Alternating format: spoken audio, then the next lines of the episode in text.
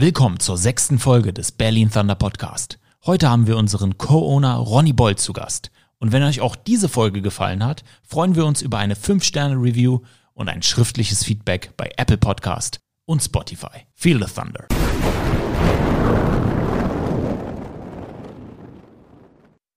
Ronny Bold im Berlin Thunder Podcast. Herzlich willkommen. Vielen Dank für die Einladung. Ja, vielen Dank, dass du gekommen bist. Erste Frage. Was hat das Musikgeschäft mit American Football oder das Rap-Geschäft mit American Football gemeinsam? Ich glaube, so auf den ersten Blick oder auf den nicht wirklich viel. Ne? Es ist auch, ähm, American Football ist ja nicht nur Sport, sondern es ist auch ein großes Entertainment. Ähm, vielleicht gibt's da äh, eine Überschneidung, was wichtig ist immer im Super Bowl und ein riesen ähm, Event, auch ist die Halftime-Show, die logischerweise von ja, die größten Musiker, ähm, die es in Amerika oder auf der Welt gibt, sind dort aufgetreten. Ähm, kann man immer drüber streiten. Es gibt ja jedes Jahr dann die Diskussion, ist das Line-Up gut, ist das Line-Up schlecht? Ich freue mich sehr auf dieses Jahr. Oh, dieses Jahr müsste ja genau in deinem Bereich liegen, oder? Mit ah, Dr. Dre, Snoop Dogg. Ja, natürlich. Also ähm, ähm, Snoop und Eminem ähm, habe ich, hab ich schon, äh, schon mal live gesehen, aber Dr. Dre habe ich noch nie live gesehen. Und das ist, ähm, da freue ich mich natürlich sehr drauf. Und die lassen sich natürlich da auch immer wahnsinnig interessante Sachen einfallen. Ähm, aber so grundsätzlich ähm, ist es auch, ist es auch Entertainment und dann ist man gar nicht so weit weg von den Sachen, äh, die wir machen. Ähm, und äh, ich glaube, man sieht, kriegt das ja auch immer mit äh, zwischen Musikern und Sportlern, gerade in Amerika, aber auch in Deutschland, da haben wir es mehr im Fußball, ähm, gibt es ja auch eine enge äh, Verbindung. Und ähm, ich glaube, American Football, das geht über alle Schichten. Ähm, es ist ähm, ich, also, egal, wie man trifft irgendwie so. Ne, das sind ich sehe es viel in meinem Umfeld. Ich war total erstaunt, auch durch durch ähm, äh, Football Bromance, ähm, wie viele Leute aus meinem Umfeld sich mit American Football äh, beschäftigen und den Podcast hören ähm, und ähm, sie da mitbekommen haben, dass wir da Sachen machen und so. Ähm, und aber du hast auch, weiß ich nicht, Ärzte, Anwälte, Immobilienmakler. Neulich habe ich einen Immobilienmakler getroffen, äh, der meinte, oh, voll geil und so. Ich gucke auch immer und ähm, das ist überall mittlerweile und das ist natürlich auch schön. Entertainer wollen Athleten werden und Athleten wollen oft Entertainer werden. So bekomme ich das in den USA oft mit, dass gerade aus so Rapper, Musiker viele Jerseys von Athleten tragen und dass viele, also gibt es ja einige auch Basketballspieler, die versuchen zu rappen und also oft so ein Crossover entsteht. Das finde ich immer sehr, sehr spannend. Ja, das ist, ist bestimmt so. Ich meine, ähm, diese wenn du jetzt so Jerseys, Trikots, ähm, Merchandise von Vereinen oder Franchises oder so siehst, ist ja nicht nur American Football so und auch nicht nur in Amerika, sondern hier auch. Ähm, ähm, es ist natürlich, das sind ja auch Lifestyle-Produkte mittlerweile. Ne? Das ist ja, ähm, wenn man mal irgendwie 20, 30, 40 Jahre zurückguckt, wie Profisport in Deutschland oder auf der Welt auch war und was das für eine Industrie heute ist. Und das ist ja nicht nur die NFL, ähm, weiß nicht, auch in der Bundesliga. Ähm, ich habe gerade einen Podcast gehört, der interessant war, wo es, wo es um Udi Hoeneß ging. Da haben die mal an seiner gesamten Karriere die Entwicklung irgendwie so äh, der Bundesliga, der Nationalmannschaft ähm, ähm, so begleitet und erklärt und am, am Leben von Uli Hoeneß sozusagen ähm, und wie er da involviert war, festgemacht. Und wenn man sieht, wie sich das in den letzten Jahren entwickelt hat und wie groß das geworden ist, durchs Privatfernsehen, durchs Internet, durch Social Media, das gab's ja alles früher nicht ähm, und dadurch, ähm, ähm, das ist nicht mehr voneinander zu trennen. Ne? Sport ist Lifestyle, Musik ist Lifestyle und ähm, es ist sehr interessant und die, die Leute sind natürlich auch miteinander verknüpft. Ich kriege hier in Deutschland immer viel mit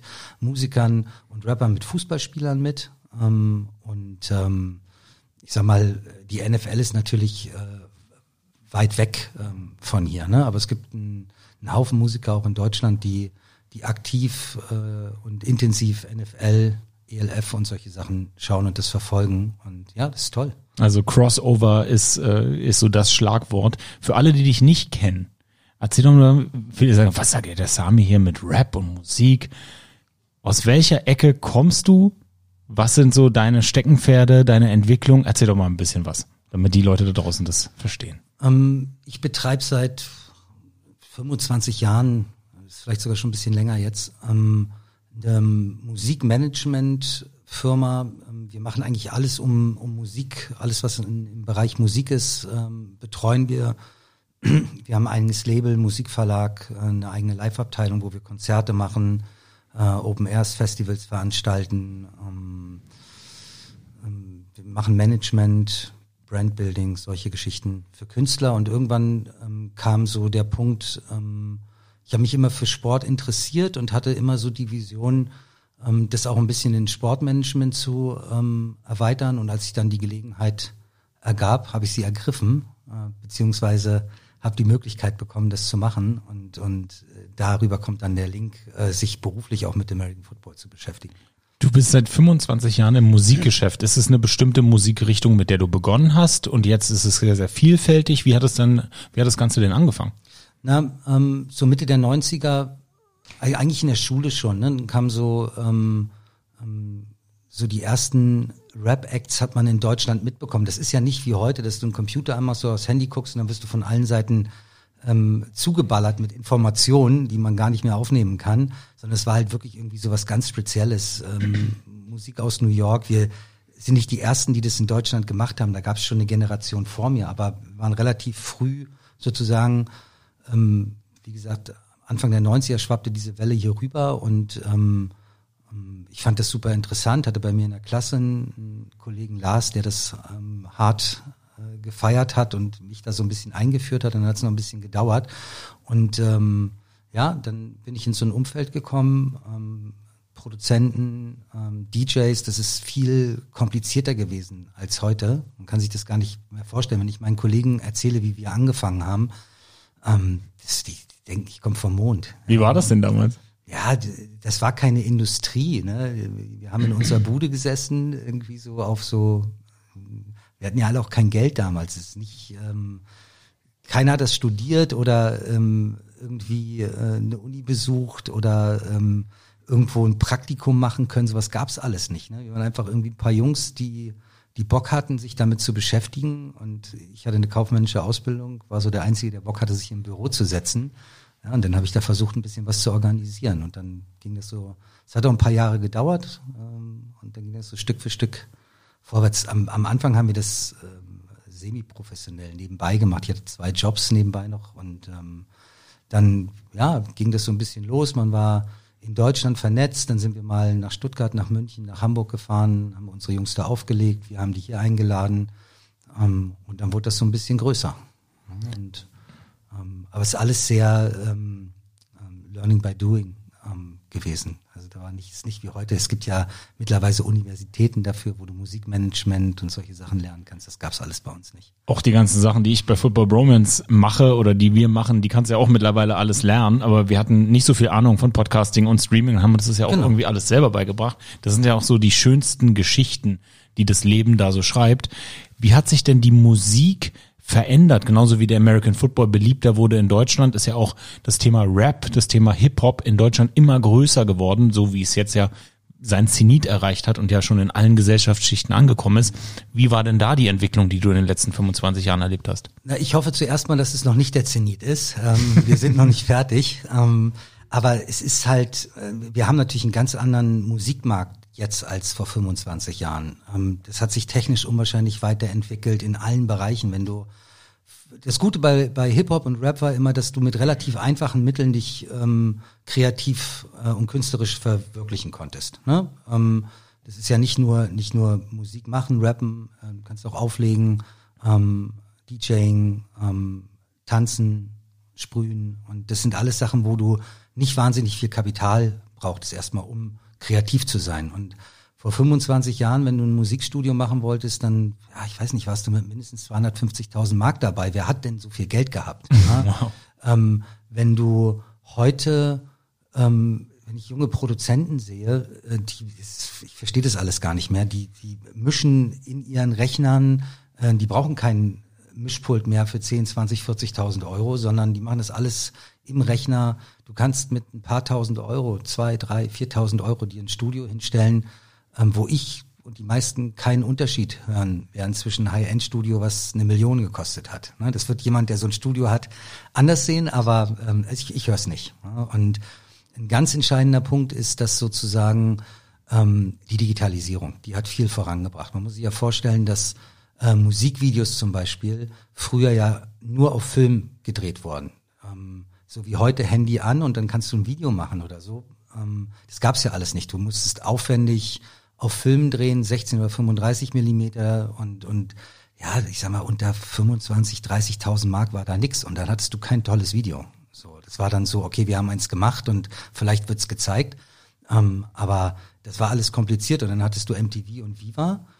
Ähm, ich sag mal, mit Viva, mit dem deutschen Musikfernsehen, das war schon ein Riesenschritt nach vorne, weil ähm, dadurch hat sozusagen ähm, so der Domestic-Markt ähm, auch nochmal ein eigenes, eine eigene Möglichkeit gehabt, sich mehr zu präsentieren. Ne? Und MTV aus London war cool, aber einfach was anderes als das, was wir ja hatten. Und aber es ist sehr bestimmt worden von der Musikindustrie und du kamst da auch nicht so einfach rein. Ne? Und ähm, ich weiß noch, wir hatten äh, Ende der 90er, 98 oder so, das erste Independent deutsche Musikvideo, was auch digital gedreht wurde, lief dann bei M MTV. Das war so wow. Heute, ähm, für die damalige Zeit war das krass, dass das überhaupt ging so, ne? Und ähm, davor hatte halt die Industrie, weil sie hatte das Geld, äh, das Monopol auf alles und du konntest nichts ohne die machen. Ne? Das ist heute anders. Und ähm, dann kam ganz, ganz wichtiger Step war MySpace, ähm, weil das war das erste Mal, dass Künstler unabhängig von ähm, Medien, Journalisten, einer Plattenfirma, Promotern, Radiosender, Fernsehstationen ähm, sich eine Community aufbauen konnten. Und wir wissen, wie wichtig das heute ist und, und äh, wie, wie wertvoll und wie dankbar man sein kann, wenn man Fans hat und eine, treue Community. Und das war das erste Mal möglich. Und da, das war, da war so der Punkt, wo das anfing zu kippen.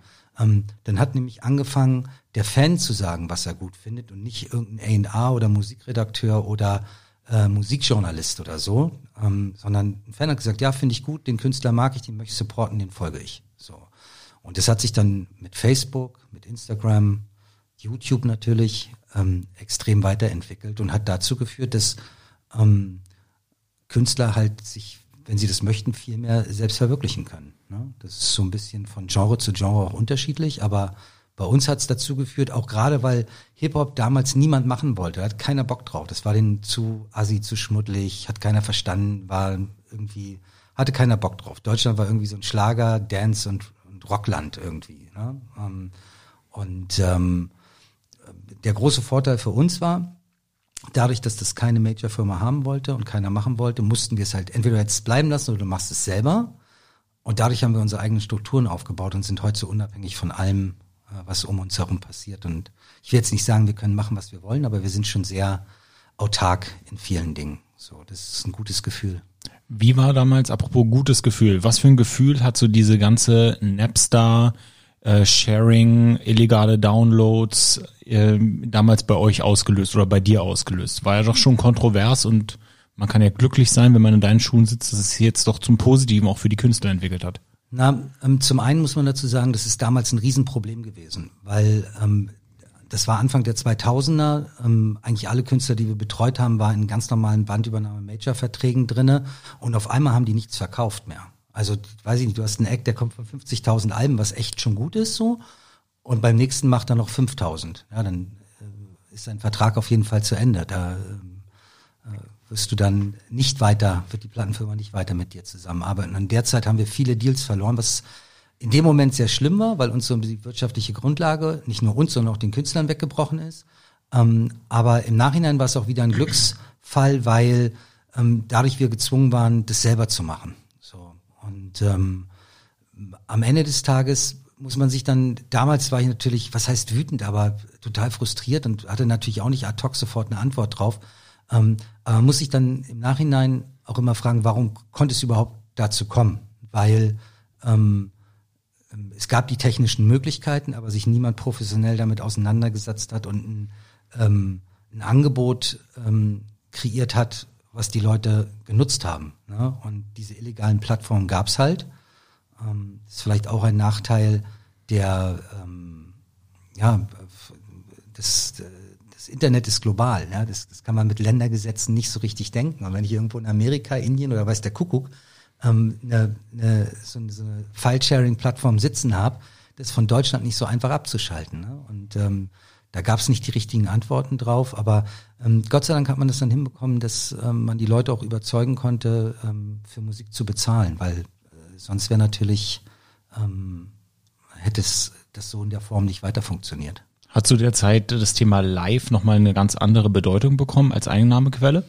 Das hat schon immer. Also live ist immer eine wichtige Einnahmequelle für Künstler gewesen. Und ich finde es halt auch, ähm, ähm, ich habe sozusagen mit, mit Booking ja auch angefangen. Ich finde es nach wie vor extrem wichtig. Ein, ein, Künstler, der live richtig gut ist, ähm, der hat auf jeden Fall bessere Voraussetzungen, als wenn du nur sozusagen auf Platte oder Stream stattfindest. Und ich finde, es ist gerade heutzutage für Fans auch die beste Möglichkeit, mit wirklich mit dem Künstler äh, Austausch zu sein und dem nah zu sein und diese Emotionen richtig mitzubekommen. Das ist Live-Musik oder ein Konzert von Lieblingsartist oder von einem sehr guten Artist, der dich abholt, ist ein tolles Erlebnis und, und inspirierend und ich finde, das ist ganz wichtig. Und es hat in den, ähm, ich habe mit Künstlern gesprochen, die meinten CDs, das ist schon ein paar Jahre her, es interessiert mich gar nicht, ich bringe das eigentlich nur raus.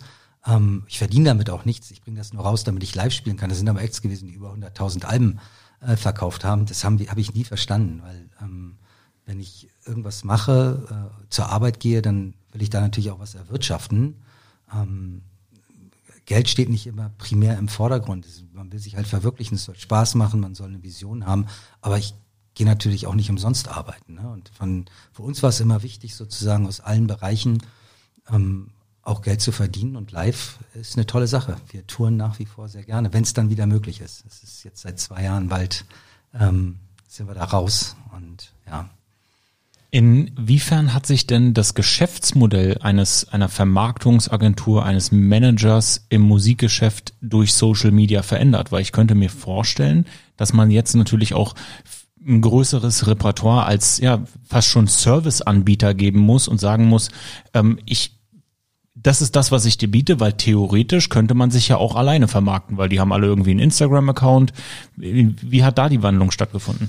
Naja, ähm, so vom Grundprinzip ist es so, wenn man, wenn man überlegt, wie es früher war, da hat dann eine Plattenfirma gesagt, dann und dann kommt ein Album und dann hat man den TV-Promoter, den Radiopromoter, den Pressepromoter losgeschickt ähm, und hat, äh, ich weiß noch, wir haben äh, mal ein Album promotet, da habe ich dann 500 CDs und dreieinhalbtausend Fotos geschickt bekommen. Da war noch nichts mit digital, es wurde alles per Post verschickt. Ne? Und dann hast du versucht, ähm, auf den Punkt zum Release in der Woche davor, in der Woche danach, möglichst viel Öffentlichkeit zu generieren. Und dann ist das passiert und dann lief das oder halt auch nicht. Und dann war es wieder gut für zwei Jahre, bis das nächste Album kam. Vielleicht nochmal eine Tour dazwischen, dann wurde da wieder was gemacht. Aber ansonsten ähm, ähm, ist da nicht so wahnsinnig viel passiert. Und heute ähm, hat das nicht mehr so eine ähm, Relevanz. Also es ist immer noch wichtig und du kannst auch über Radio viel erreichen.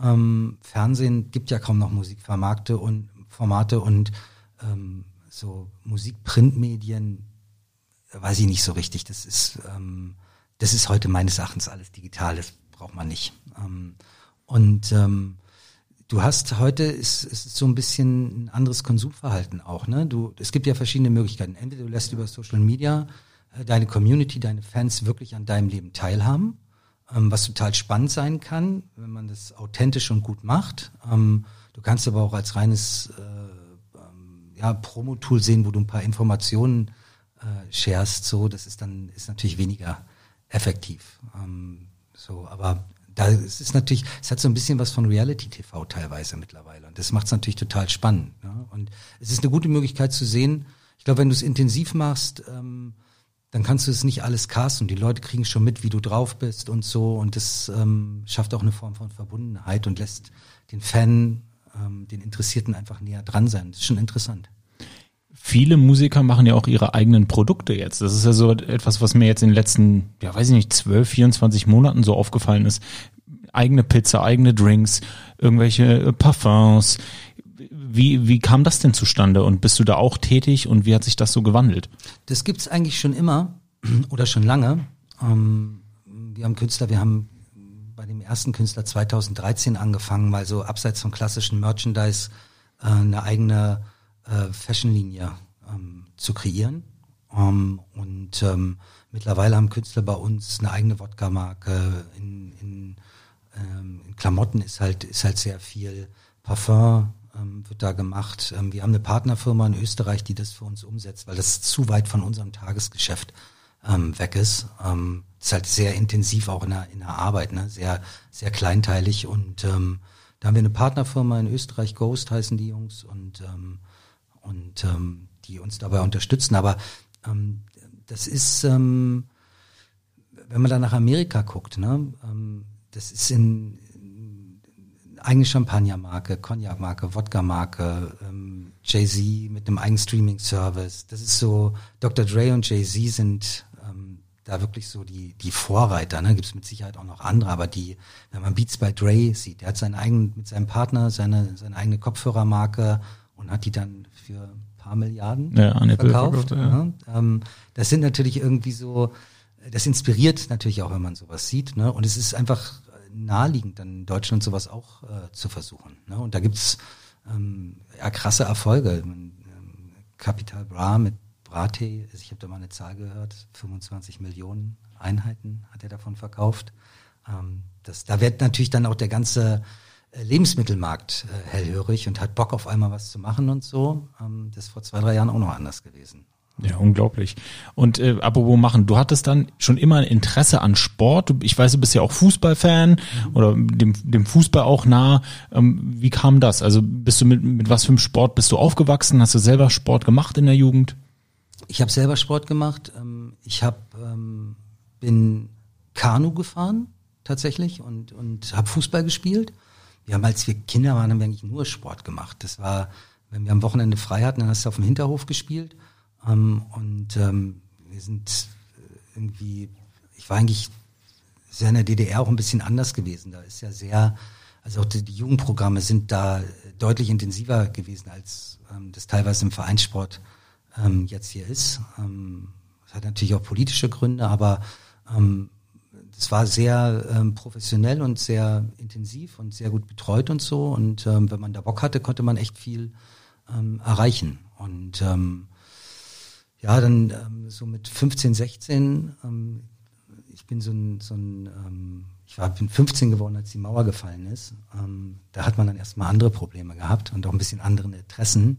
Und ähm, habe dann irgendwie noch ein paar Jahre, also semi-professionell, Kreisliga-Fußball äh, gespielt und ähm, habe dann irgendwie mit, weiß ich nicht, Anfang Mitte 20 halt auch viel mich angefangen auf mein Geschäft zu konzentrieren das ist gerade in den ersten Jahren sehr, sehr intensiv gewesen. So das machen, am Wochenende unterwegs mit den, mit, mit DJs, Künstlern ähm, und dann noch ein, zwei Nebenjobs, dann hast du eigentlich zu tun, da bleibt dann nicht mehr so viel Zeit für irgendwas.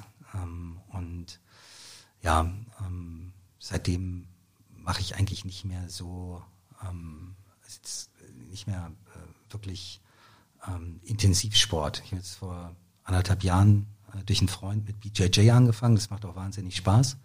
Ähm, ist ganz spannend. Ich bin jetzt schon ein bisschen älter, ähm, dass das alles noch so funktioniert und man sich nicht die Knochen bricht. Aber, ähm, aber das ist jetzt auch nicht mehr so ambitioniert, dass ich sage, ähm, ähm, ich will da jetzt noch ähm, Turniere kämpfen. Ja, ich werde jetzt weiß ich nicht, aber vielleicht, aber da muss ich noch viel üben. Mhm. Und welchen Gurt hast du? Einen weißen. Ist ja doch ein bisschen ein Prozess, ne? Also ich sag mal, wenn du schnell bist, ein Jahr, anderthalb, aber das kannst du ja auch ein bisschen länger hinziehen ähm, sehr technisch und, und das ähm, nimmt man nicht mal so eben schnell mit. Wie war deine erste BJJ-Stunde? Schlimm. Fühlt man sich wirklich so hilflos? Mm, das war ganz okay. Ich habe einen guten Freund in Braunschweig, Onur heißt der. Ähm, der betreibt dort äh, die Akademie Braunschweig, eine ganz tolle Schule ähm, mit Kids-Programmen. Die machen ähm, BJJ, Kickboxen, ähm, MMA und solche Geschichten. Und aber es ist halt, man hat so ein komisches Bild davon, dass es alles irgendwie so brutale Schläger sind und keine Ahnung. Das ist Quatsch. Das ist ein sehr, sehr. Ich sag mal, wenn in der Gesellschaft alle Leute so miteinander umgehen würden, wie ich das bei ONO in Braunschweig kennengelernt habe und in unserem Gym hier in Berlin im Spitfire, ähm, dann wäre die Welt in Ordnung. Das ist sehr respektvoll und sehr höflich durch. Weil alle, die alle voneinander wissen, die könnten sich gegenseitig. Nein, nein, nein, gar nicht. Das ist eine Frage des Respekts. Und ähm, das ist äh, und des Mindsets so, ne? Ähm, und ähm, das geht durch alle Altersgruppen. Also äh, ich bin da nicht der Älteste, aber mit einer der Ältesten sozusagen. Und ähm, du hast aber auch 14-, 15-Jährige, die dann sozusagen auch mit Männern sparen und so. Ähm, aber da wird sehr darauf geachtet, dass ähm, das immer fair bleibt und auch nicht übertrieben wird und dass ein vernünftiger Umgangston herrscht, dass man respektvoll miteinander umgeht. Das ähm, geht durch alle Bevölkerungsschichten, äh, kulturellen Hintergründe. Sehr interessant zu sehen. Also wenn alles so in, Deutschland funktionieren würde, im Miteinander mit den Menschen wie dort, dann hätten wir eine andere Welt. So, und es ist schön zu sehen, dass es das gibt. Ja? Und der hat mich auf jeden Fall überredet. Ähm, oder beziehungsweise immer gesagt, komm doch mal mit, komm doch mal mit. Und dann habe ich gesagt, ja, mach ich mal, mach ich mal. Und dann meinte er, ja, ich bin jetzt in Berlin, komm vorbei, wir gehen jetzt trainieren. Und dann bin ich mit hingegangen und zwei Stunden trainiert und hinterher war mir so schlecht. Ähm, ich bin zurück ins Büro, meine Kollegin gefragt, ob sie Aspirin dabei hat, musste zwei Aspirin nehmen ähm, und mich erstmal auf die Couch legen. Ich war so fertig, das kann man sich nicht vorstellen. Also, da ging nichts mehr. Und ähm, fand es aber trotzdem sehr interessant und, und ähm, habe es dann intensiver gemacht, habe mir im letzten Jahr leider die Schulter angebrochen. Ähm, das ist eine blöde Verletzung. Ähm, Beim BJJ? Mhm. Wie ist das passiert? Beim, ähm, beim Training. Das war so ein Technik-Drill. Ähm, und dann ähm, ein dummer Reflex. Man rollt sich eigentlich über die Schulter ab. Wenn man sich versucht abzustützen, dann knallt man genau drauf und dann hat's knack gesagt. Und ähm, das hat sich, das ist sehr langwierig, habe ich heute noch mit zu tun. Ähm, das Handicap mich ein bisschen, aber es ist ähm, aus der Nummer muss ich jetzt auch mal wieder rauskommen, weil ab einem bestimmten Punkt wird es auch Ausrede. Ähm, so, es muss jetzt wieder losgehen. Ähm, richtig. Apropos losgehen, wann ging dann die Liebe zum American Football bei dir los? Wie bist du zu dem Sport gekommen? Ähm, ich hatte tatsächlich irgendwie, so als ich jung war, überhaupt gar keinen Bezug dazu, weil ähm, ich bin, wie gesagt, in Rostock aufgewachsen, bin dann ähm, 1990 ähm, ähm, nach Berlin gekommen oder erstmal kurz sozusagen in, in die Vorstadt äh, oder das Vordorf und bin dann relativ schnell in Berlin gelandet.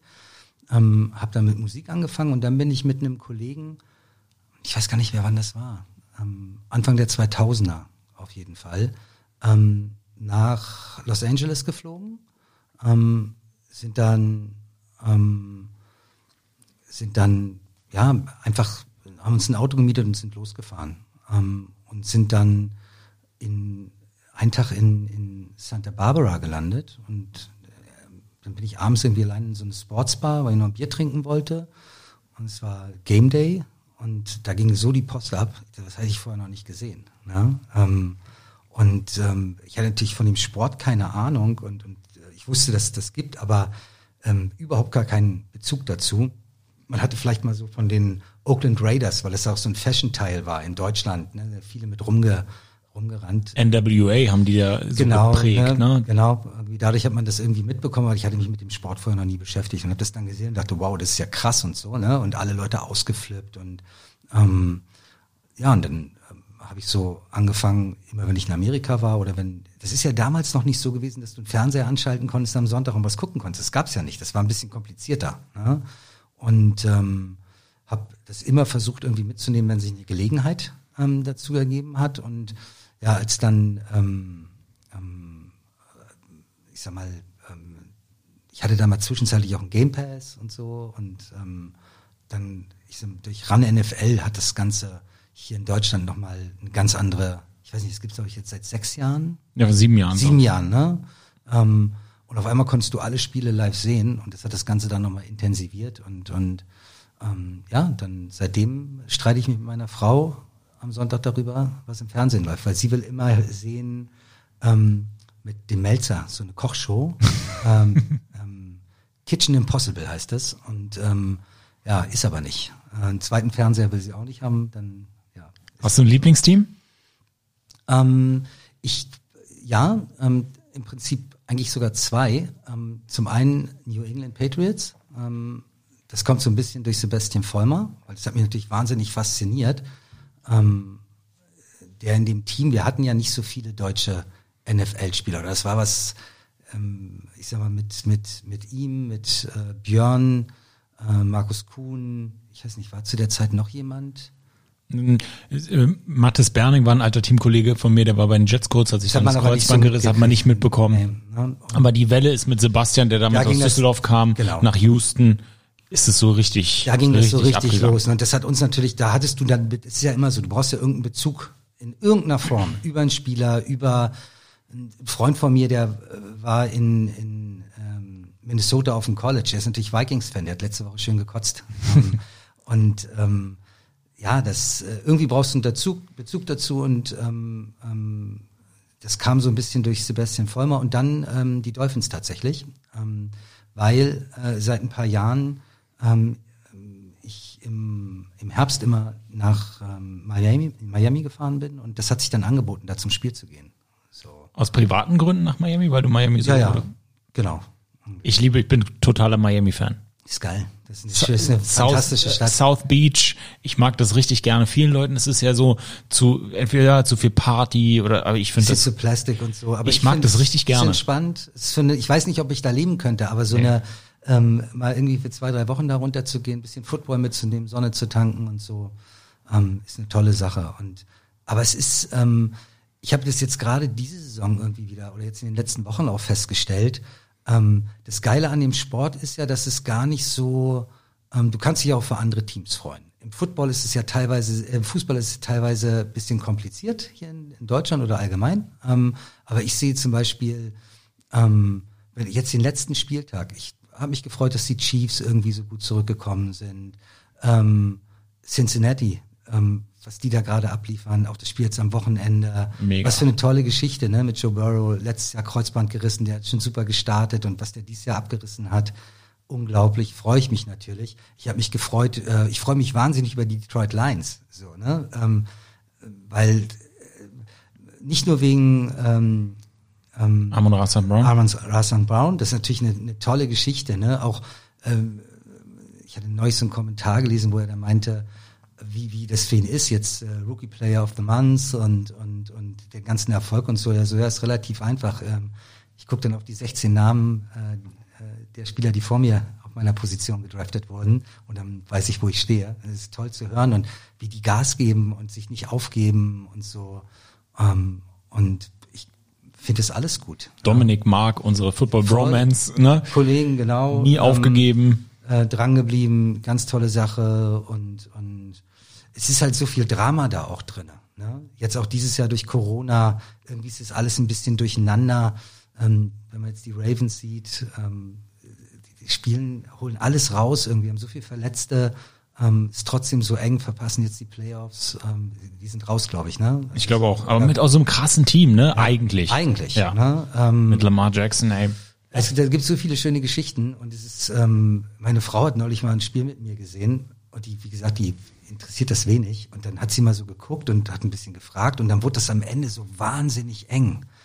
Oder auf einmal ist die da auch im Fieber, so ne, krass und oh und ähm, das äh, ist einfach ein geiler Sport und und und wie gesagt, ähm, ich glaube, jeder hat so sein Lieblingsteam, aber ich bin da jetzt nicht so, dass ich so fanatisch äh, bin und sage, äh, alles andere geht gar nicht, sondern ich freue mich einfach, geile Spiele zu sehen und jede Saison oder jedes Team hat dann auch immer was Besonderes ähm, und, und äh, woran man sich freuen kann und was man, wo man Respekt geben kann und ähm, das macht einfach Spaß. Es macht einfach richtig Spaß, das zu sehen. Ja, dieser Fußballvergleich, der ist eigentlich ein ganz spannender, weil ich kann mir nicht vorstellen, wenn es einen Fußball-Bundesliga Super Bowl geben würde, dass alle Fans sich dieses Spiel angucken. Das kann ich mir kaum vorstellen. Also es ist echt beim Football sowas ganz Besonderes, dass egal wer da drin steht, die Leute gucken es sich. Also wenn ich wenn ich äh, Tennessee Titans Fan bin, dann gucke ich mir trotzdem einen Super Bowl an, obwohl meine Mannschaft nicht mit drin spielt. Ich kann mir das beim Fußball irgendwie nicht vorstellen. Doch, gibt es. Gibt's doch, Das ja? DFB-Pokalfinale. Das gucken sich alle an. Ja, also das guckst du schon. Ne? Ähm, und sind auch geile Spiele. Ähm, Bundesliga ist ein bisschen langweilig geworden. Bayern gewinnt irgendwie immer. Ähm, und ähm, ähm, da ist fast die zweite Liga dann schon interessanter. Aber ja, das ist, ähm, ähm, das ist halt sehr in der amerikanischen Kultur verankert und, und ähm, es ist ein, ist ein Familiending. Ähm, es, ist halt, es wird auch als Familien ähm, Sport, Event gesehen. Ne? Und dadurch hast du vielleicht auch ein bisschen anderen Umgang. miteinander. Ich habe noch nie bei einem Footballspiel gesehen, dass die Leute da aufeinander losgehen. Das gibt's vielleicht vereinzelt. Ja, dass sich doch. Da mal es einer, gibt ein paar Arschfans so in ja, aber, die, ja, aber ne, aber das ist jetzt nicht, dass man organisiert zum Spiel geht und sich die äh, Schnauze einhaut. Nee. Das gibt's. So Hooligans und sowas gibt's glaube ich, im American Football gar nicht. Nein, nicht. überhaupt nicht. Ähm, ja, ähm, ich schaue gern den Sport und es, äh, allein schon der Umstand, das hast du im Fußball auch manchmal, dass 3-1 steht irgendwie, ähm, gibt es auch diese großen Dramen, aber nicht so oft wie im Football. Ne? Das so, äh, Two Scores vorne hat nichts zu bedeuten. Kann sich alles wieder ändern und drehen. Das sehen wir jede Woche. Das macht's natürlich. Du weißt nie, was passiert. Das ist geil. Hättest du dir 1990, als du in diese Sportsbar gelaufen bist, um Bier zu trinken, jemals vorstellen können, dass dir mal zum Teil ein American Football Team gehören wird? Natürlich nicht. Also es war Anfang der 2000er, aber also okay, 2000 Fall. Okay. Das hätte ich mir vor anderthalb Jahren noch nicht vorstellen können. So. Ja. Ähm, das ist ja äh, doch eine recht interessante Entwicklung gewesen. Ähm, aber nee, das äh, hatte ich nicht auf dem Zettel. Wie ist es denn dazu gekommen? Wie kam dieser Kontakt zur European League of Football? Ist der überhaupt entstanden? Mm, also das hängt so ein bisschen damit zusammen, oder im, im, im ersten Step, dass ähm, ich also in, im, im Rahmen meiner Tätigkeit halt Björn Werner und Patrick Sumer als Manager betreue. Ähm, und ähm, dann ist man, man, ich bin da nicht involviert gewesen, aber kriegt es natürlich mit. Ja? Ähm, und ähm, irgendwie ganz beiläufig kam ich mit Patrick da zu uns Gespräch und er meinte, ja, wenn du, wenn du Bock hast, ähm, kann ich dich mit Celco gerne mal connecten. Und dann habe ich mit ihm telefoniert, dann haben wir uns getroffen, ähm, dann gab es paar Calls mit den anderen Gesellschaftern und dann nahm die Sache seinen Lauf. Das ist gar nicht so spektakulär gewesen, ehrlich gesagt. Da war ja schon, also ich, wenn ich mich recht entsinne, das war ja schon irgendwie, so ein bisschen spektakulär war es ja schon, weil das lief ja alles hier in Berlin nicht ganz so reibungslos. Hat man auch ein bisschen was hier ähm, in den Berliner Medien zu gelesen. Kannst du dazu noch mal was sagen? Wie, wie, wie war das denn alles mit, mit den Gesellschaftern, diese Gründung des Ganzen? Ja, ich habe das ja sozusagen vorher, ähm, also dass es da irgendwelche Probleme gab mit der Investoren und mit den Investoren oder Gesellschaften, die das davor machen wollte, hat man ja gar nicht, habe ich ja nicht mitbekommen. So, ne? Es gab irgendwie so, okay, es gibt ein neues Franchise in Berlin, Berlin Thunder, dann gab es ein paar Leute, die gesagt haben, wir machen das und wir investieren da Geld und und irgendwie sah das alles so aus, als ähm, ja würden das, weiß ich nicht, so die Leute um Roman Motzkus da machen und dann ähm, ja, kriegte ich auf einmal mit so, ja, das oder dann kam die Meldung, ähm, man konnte sich da nicht einig werden ähm, und ähm, von Seiten der ELF äh, wurde Abstand genommen von den Verhandlungen. Ähm, und dann ging irgendwie der ganz große Shitstorm los, ähm, was ich irgendwie gar nicht so richtig verstehen kann, weil ähm, also ich bin ja davon ausgegangen, da wir alles in trockenen Tüchern, weil sonst fange ich ja nicht an, solche Sachen zu kommunizieren. Ähm, äh, da ist ja auch, stand in den Medien Summen drinne, was dort investiert werden sollte ähm, und, und ähm, ja, aber an sich ist es ja ein vollkommen normaler Vorgang, wenn man sich über bestimmte Dinge nicht einig wird. Und ich weiß ja nicht, was die für Vorstellungen hatten, ähm, dass man dann, äh, wenn zwei Parteien miteinander verhandeln oder mehr und man wird sich nicht einig, dann sagt man halt irgendwann, okay, äh, wird hier nichts und gut ist. Das ist ein normaler Prozess, sage ich mal.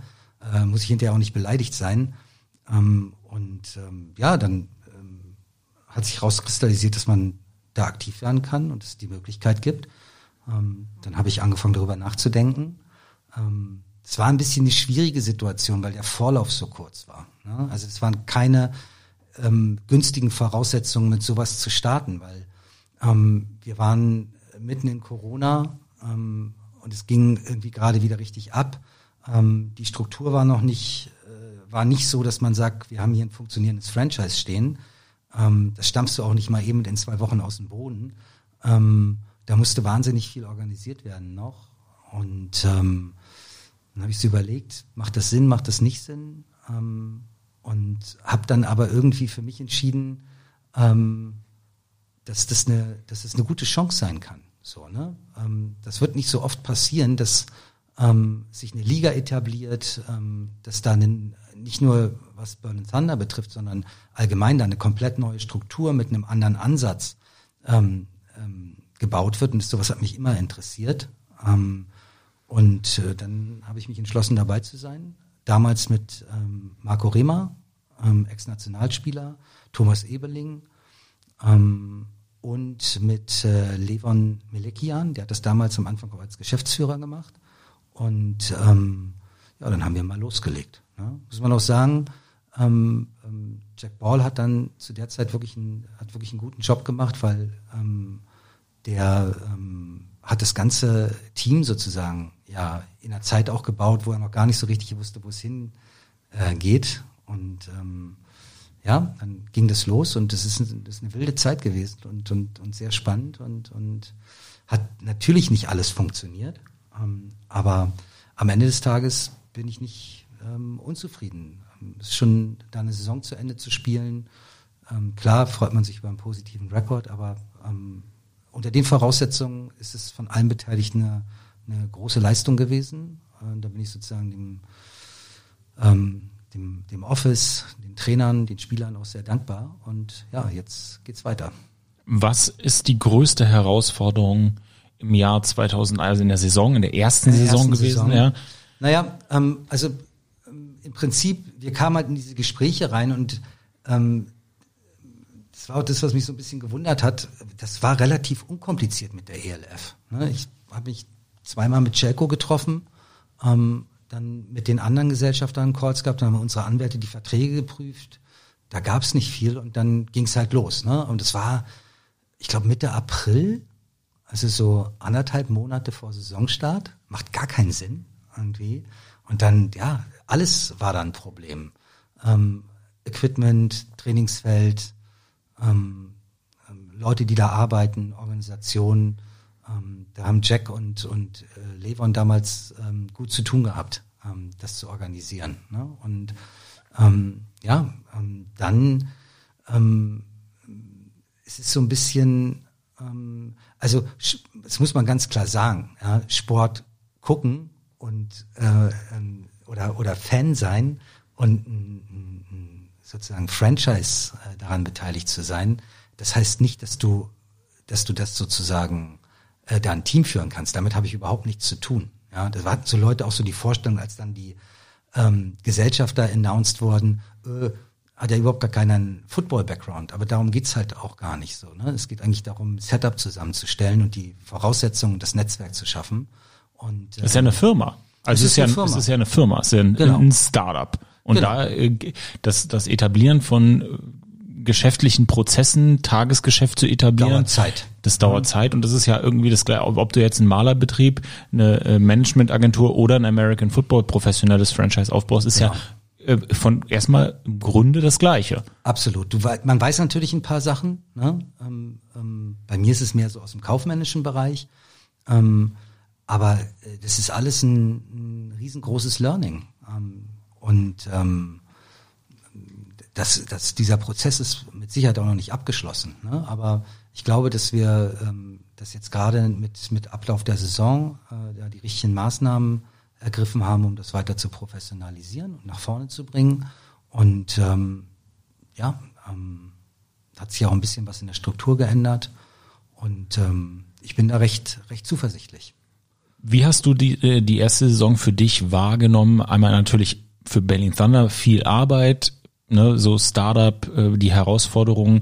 Klar, der Rekord war nicht so gut, gibt's ja alles Gründe für, aber auf Liga-Ebene, mhm. wie ist dir das im Gedächtnis geblieben? Wie, wie, wie, was, wie hast du das Resümee jetzt? Erste Jahr ELF. Man, man muss ja dazu sagen, dass ich persönlich damit gar nicht viel Arbeit habe, ja, ähm, sondern äh, wir haben unsere unsere ähm, regelmäßigen Meetings, wo man so grundsätzliche Dinge bespricht, aber im Tagesgeschäft selber bin ich ja überhaupt nicht drin. Dafür gibt es einen Geschäftsführer, jetzt einen Sportdirektor, ähm, die Coaches ähm, und noch drei, vier andere Leute im Office, die sich dann um Game Day, Marketing, Promotion, Merchandise und solche Sachen kümmern. Ne? Und ähm, ähm, ja, also ähm, wenn ich mir das ähm, sportlich klar, ähm, kann man da nicht zufrieden sein. Ne? Also das äh, man stellt sich da was anderes vor. Man darf halt immer nicht ähm, außer Acht lassen, mit, von welchen Voraussetzungen wir kommen. Ne? Wenn ich überlege, äh, da gibt's Franchises, die spielen, haben ja im Prinzip vorher schon komplett über einen längeren Zeitraum zusammengespielt. Ne? Das ist was anderes als äh, unser Team hier in Berlin. Und wir haben in Berlin natürlich auch nochmal ein bisschen spezielleren Markt als in äh, Frankfurt, oder Frankfurt ja. oder so. Glaube ich zumindestens. So. Ähm, und ähm, ich fand, dass das Produkt an sich selber, ne, auch durch TV und so, ähm, sah richtig gut aus. Ähm, klar ist das nicht die NFL, aber ähm, ähm, wir haben Corona gehabt, wir durften keine Leute ins Stadion. Das ist alles ein riesen Hackmack gewesen. Ähm, aber so grundsätzlich bin ich extrem zufrieden, weil wir müssen eine Sache immer sagen. Ähm, bis jetzt ist es in Deutschland trotz dem Hype, der großen Nachfrage, der großen Community nie gelungen, das mal vernünftig auf die Beine zu stellen.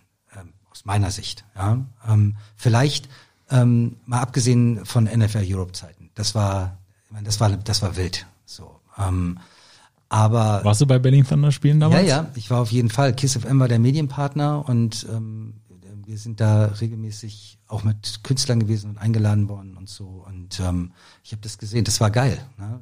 Es war ein bisschen anderer Ansatz. Ähm, können wir da vielleicht nochmal drauf eingehen, aus meiner Sicht so. Ne? Das ist nicht, ähm, damals natürlich irgendwie Marketingmaschine der NFL gewesen und wir parken mal perspektivische Spieler, die wir jetzt nicht unterbringen können. Lassen wir mal Europa spielen, machen ein bisschen Promo für unsere Liga ähm, und so weiter. Da gibt's jetzt natürlich einen ganz anderen Ansatz. So, ne? das, das soll eine europäische Liga sein. Imports sind erlaubt, ähm, ist aber auch reglementiert. Ähm, ich glaube, damals waren so 70 Prozent Amerikaner ähm, Imports und 30 Prozent Europäer, Deutsche. Ähm, das ist, wenn, wenn überhaupt. Und ähm, jetzt ist das natürlich komplett umgedreht. Ähm, und äh, es geht letztendlich auch darum, hier was zu bewegen und, und zu entwickeln, auf einem professionellen Level. Ne? Ähm, ja.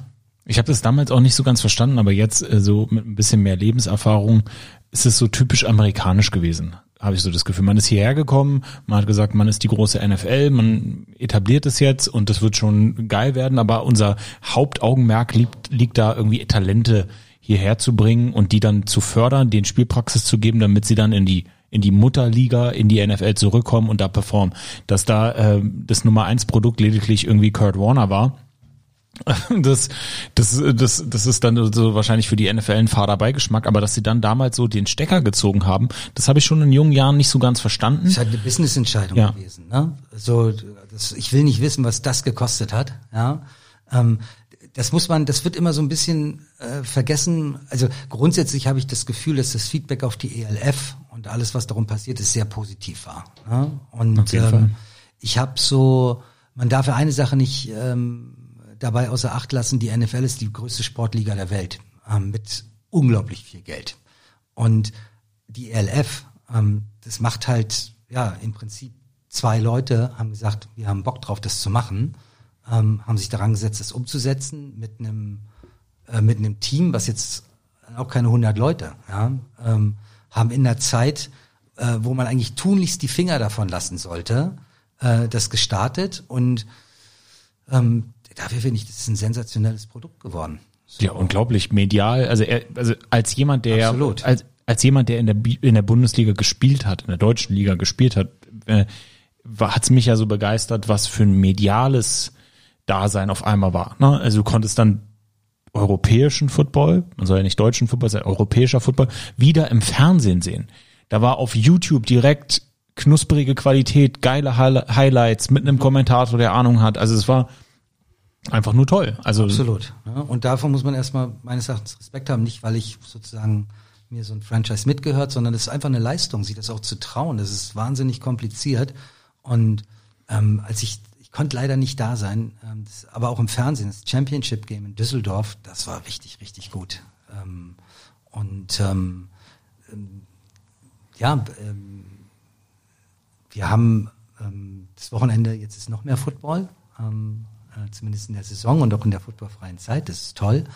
Und ähm, klar ist da noch nicht alles perfekt und es läuft nicht alles rund, aber ähm, ähm, ich finde, dass das für die erste Saison ähm, schon auf einem sehr, sehr hohen Niveau stattgefunden hat und vor allen Dingen auch sehr professionell und gut aussah. Ne? Und jetzt, ähm, das machen ja auch alle Franchises und auch die Liga zu gucken, okay, was hat nicht so funktioniert, was wollen wir besser machen, wie können wir das umsetzen, was für Möglichkeiten haben wir und jetzt geht's halt weiter. Jetzt geht's halt weiter, das ist ein gutes Stichwort. Was ist denn so, wie war denn so der Spatenstich? Wie hat es denn alles jetzt mit dem Björn Werner und dann Diana Hogel, wie hat es denn alles aus deiner Sicht begonnen? Also wie der letzte Kickoff, Berlin Thunder, ELF Finale, alles war vorbei. Musstest du da erstmal durchatmen und hast du dann dich hingesetzt und einen Plan geschmiedet? Neue Gesellschafter mussten rangezogen werden oder wurden rangezogen. Wie hat es denn aus deiner Sicht, wie, wie hat das alles stattgefunden? Ähm, also es ist ja jetzt auch kein Geheimnis, ne, dass es ähm, ein paar Probleme im Franchise auch während der Saison gab. Ähm, das hat bei, bei uns ähm, ähm, einfach zu der Überlegung geführt, okay, ähm, wenn wir erfolgreich spielen wollen, was müssen wir machen? Äh, was muss da in der nächsten Saison passieren? Ne? Und wir waren ähm, in, in, eigentlich für alle Konstellationen offen. Also da gab es keinen vorgefertigten Plan. Ähm, und ich wusste ja, dass Björn ähm, ganz früh auch schon ähm, kontaktiert wurde, ob er Interesse hätte, ähm, sich da zu involvieren, auch als Owner. Und zu der Zeit hat er gesagt, ey, ähm, ich werde jetzt nochmal Vater, ähm, ich habe keine Zeit, ich will mich darauf fokussieren und konzentrieren und, und äh, vielleicht zu einem späteren Zeitpunkt. Ne? Und äh, dann ist ja was Witziges passiert, er ist ja viel im Stadion gewesen irgendwie. Ähm, und ähm, man hat das richtig gemerkt. Äh, der wurde dann heiß und, und ähm, fing sich an Gedanken zu machen und ich weiß gar nicht mehr wie Ich lache, weil wir alle zusammen an der Sideline standen ja, ja. und so. Ne? Ähm, ich weiß gar nicht mehr, wie das dann gekommen ist. Ähm, ich, ich, weiß aber, dass ich es natürlich ähm, äh, forciert habe, ähm, dass er meinte, ähm, oder irgendwann kam der Tag, wo ich sagte, ey, wenn du rein willst, äh, ist überhaupt gar kein Problem. So, ne? Ähm, und dann hat er ein bisschen überlegt, mit seiner Frau gesprochen und meinte, okay, dann haben wir das sozusagen bei den Gesellschaftern geklärt. Dann war es am Anfang so, dass wir es eigentlich zu viert weitermachen wollten. Also Marco wollte, meinte dann so, hey, ähm, ich würde eigentlich ganz gerne raus, weil mir fehlt einfach die zeitliche Kapazität und ähm, ich wollte mich da mehr involvieren, das kriege ich aber nicht hin und ähm, das bringt euch dann auch nichts irgendwie. Ähm, und dann wollten wir es eigentlich zu viert weitermachen und dann kurz vorher meinte Levon, hm, er hätte sich jetzt nochmal anders überlegt und dann haben sozusagen Thomas, Björn und ähm, ich mich geeinigt, dass wir es zu dritt äh, fortführen. Und ja, in, in, in dem Moment ging natürlich dann ähm, äh, der Rebuild auch sofort los. Der Rebuild ging im, Prinzip schon los, äh, bevor wir den Gesellschaftsbeschluss ähm, dazu unterschrieben hatten. Äh, Björn war natürlich sofort all in und ähm, dann war so die Überlegung, in welcher Konstellation machen wir weiter. Dann kam der Punkt, dass ähm, Heiko von Glan ähm, ähm, gesagt hat, er kann nicht mehr weitermachen oder ähm, er hat sich für was anderes entschieden. Der hat ähm, irgendwie Leitung äh, vom Marketing für die Europameisterschaft 2024 hier in Berlin äh, übernommen. Ähm, das muss man natürlich auch respektieren. Das ist bestimmt ein sehr, sehr interessanter Job. Und ähm, dann war klar, okay, wir brauchen einen neuen ähm, Geschäftsführer, einen neuen GM. Ähm, und dann war auch so die Überlegung, okay, wo wollen wir ähm, mit dem Franchise hin? Wie soll das Mindset sein? Wie wollen wir uns nach außen hin präsentieren? Ähm, was ist uns da wichtig? Und ähm, dann gab es ein paar Gespräche ähm, und irgendwie sind wir da nicht auf einen Nenner mit, mit Jack auch gekommen. Ähm, und ähm, dann ähm, kamen wir dann zu der Entscheidung, dass wir mit einem neuen Headcoach gehen wollen. Und da gab es ein paar Kandidaten, und ich weiß noch, ich habe mal in einem Thunder-Spiel ähm, mich dann mit Johnny äh, unterhalten. Also Björn hat mir den vorgestellt. Ähm, und ähm, das hat mich halt echt beeindruckt, weil der so, ähm, der war so klar einfach von dem, was er wollte und wie er sich das vorstellt und was für ihn wichtig ist. Und, ähm, ähm, und ähm, dann hat sich schnell rauskristallisiert, dass sozusagen ähm, wir mit Johnny gehen wollen. Und ähm, bei Diana, es war auch ganz toll. Wir haben ähm, der Runde haben wir uns noch unterhalten darüber, wer das, wer mögliche Kandidaten sind. Da gab es, glaube ich, drei. Ähm, eine davon war Diana und ähm, Johnny kannte sie auch von, von Adlerzeiten irgendwie und ähm, meinte, ey, das wäre super. Und dann haben wir mit ihr telefoniert oder Björn mit ihr, dann haben wir uns mit ihr getroffen, vielleicht so drei Stunden.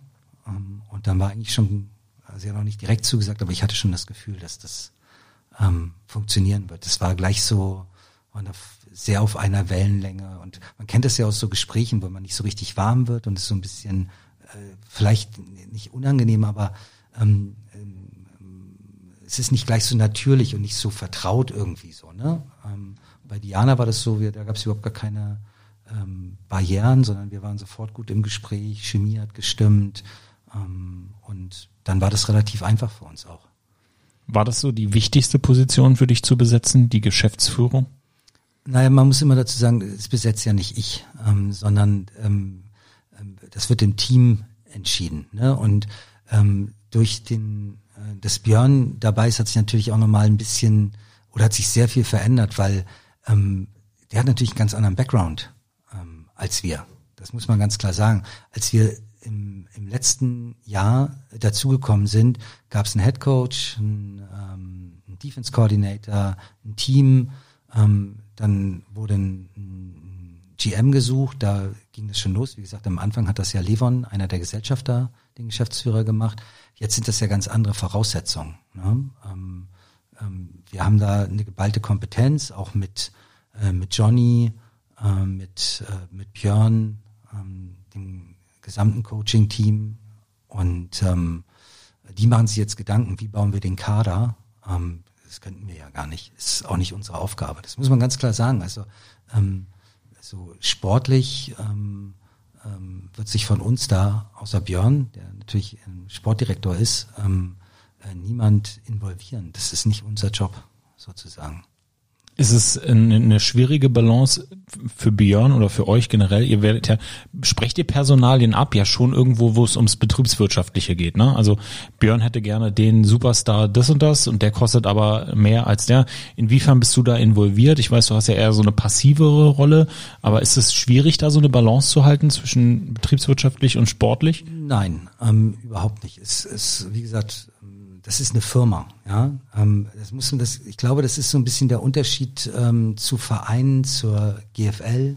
Äh, das sind Vereine. Ne? Ähm, die haben, da gibt's staatliche Förderung, Mitgliedsbeiträge, da gibt's auch Sponsoren. Äh, das ist ein, ein, eine Mitgliederversammlung, ein Vorstand.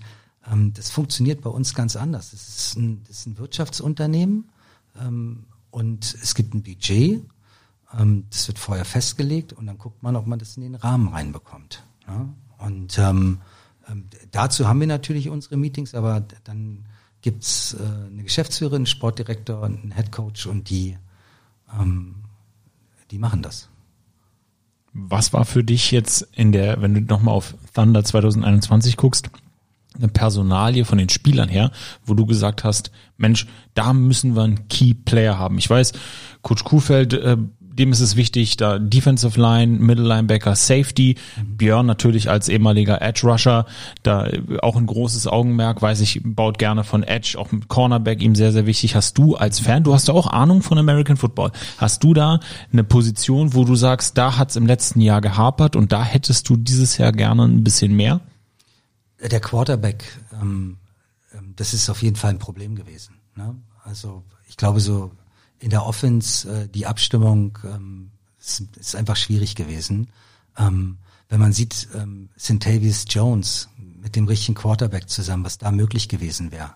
Also ich hatte immer das Gefühl, es wurde auch, auch in der Presse stand immer, die Defense war nicht gut. Ich hatte das Gefühl nicht so. Ich glaube, wenn die nicht gut gewesen wäre, gerade zum Ende der Saison war die wär man Defense richtig ja mega abgeschlachtet ja. worden. Ich hatte eher mal das Gefühl, auch wenn ich mir die Spieler angucke, ähm, man wurde da eigentlich nie total ähm, zerschossen, sondern das sah eigentlich immer irgendwie, wenn du es nicht gesehen hast, ähm, konntest du sagen, ja, okay, ähm, das, die waren halt besser, aber äh, war ein knappes Game. War irgendwie ein knappes Game oder es sah jetzt nicht total scheiße aus. Ne? Und ich hatte immer in den Spielen auch gegen Hamburg und so das Gefühl, ähm, die ersten zwei, drei Quarter hat die Defense gut gehalten, aber die können es halt auch nicht alleine machen. Ne? Und irgendwann brechen sie dann ein. Da hast du natürlich auch nicht das Personal. Wir hatten auch relativ viele Verletzte gleich am Anfang. Es kommt natürlich dann, ist ja auch noch so ein Punkt. Ne? Ich weiß gar nicht, sieben, acht Spieler, auch Schlüsselspieler sind da sofort weggebrochen. Ähm, äh, da, das ganze System hat eh nicht so hundertprozentig funktioniert. Die Vorbereitung war nicht so, wie sie hätte sein müssen.